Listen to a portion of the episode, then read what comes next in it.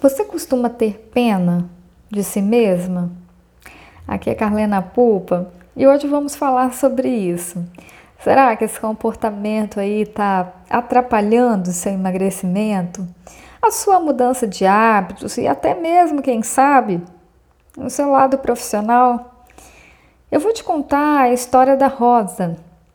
A Rosa era uma pessoa em que tudo em que ela ia mudar em relação a hábitos alimentares, é, até mesmo atividade física, ela tinha a seguinte postura. Ela dizia que, coitada dela, ela tinha que acordar muito cedo para fazer atividade física, por isso ela não fazia. Ela, com relação à, à alimentação, ela sempre tinha o discurso de que era muito sacrificante ela comprar uma salada ou fazer alguma coisa em casa, porque ela trabalhava muito. Ou ela dizia que ela precisava de ajuda. Mas sabe, a realidade dela não era tão ruim assim. Ela não trabalhava o dia inteiro. Ela trabalhava meio expediente. E ela tinha ajuda sim de pessoas, mas a forma como ela encarava as coisas parecia muito mais pesado. E realmente ela não conseguia levar os projetos dela para frente porque ela encarava dessa forma. Até que um dia ela começou a perceber perceber que a única pessoa que poderia parar de passar a mão na cabeça dela era ela mesma. Será que você está tendo esse comportamento como a Rosa tinha? Eu vou te falar uma coisa: quando nós mesmos temos esse comportamento de vitimismo, de pena, é, não há ninguém que possa fazer alguma coisa, porque nós mesmos nos colocamos num lugar em que as coisas são muito difíceis e daí qualquer mudança se torna muito é, é, se torna muito difícil para gente. Então, a forma com que você encara as mudanças que você vai fazer, seja uma atividade física, seja uma alimentação, seja uma mudança no trabalho, é, é você olhar e ver tá, qual é o melhor que eu posso fazer aqui?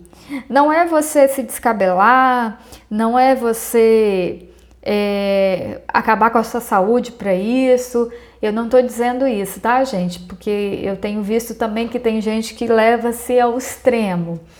Não é esse o caso de Rosa e não é esse o caso que eu estou falando aqui. O que eu estou falando é quando você coloca muitas justificativas para não fazer. E é isso que eu quero que você perceba.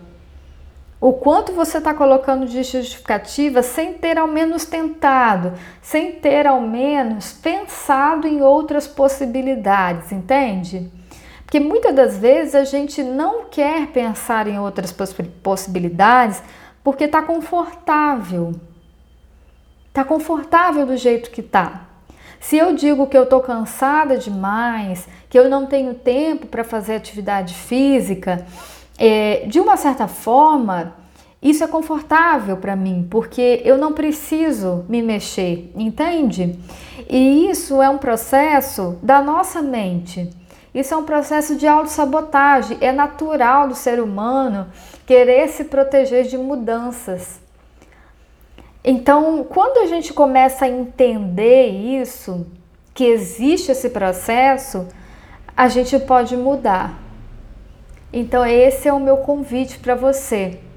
Não porque você é pior do que ninguém, isso acontece com todo mundo.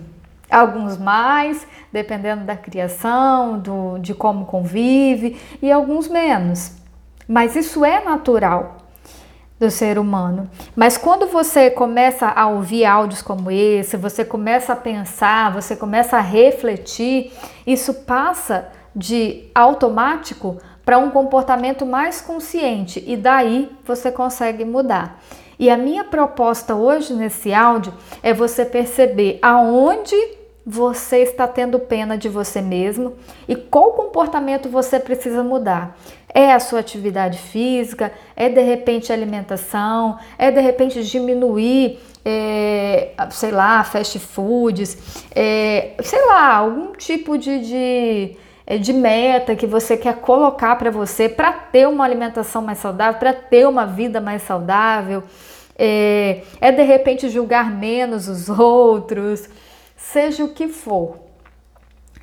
E pensa qual é a justificativa que você está dando para continuar nesse comportamento, tá certo? Um grande abraço para você. Eu sei que aqui no Spotify não tem como você comentar comigo, mas comenta lá na rede social, no Instagram e no Facebook, arroba Carlena Pupa, e também tem o YouTube, arroba Carlena Pupa. Aguardo você lá. Um beijo!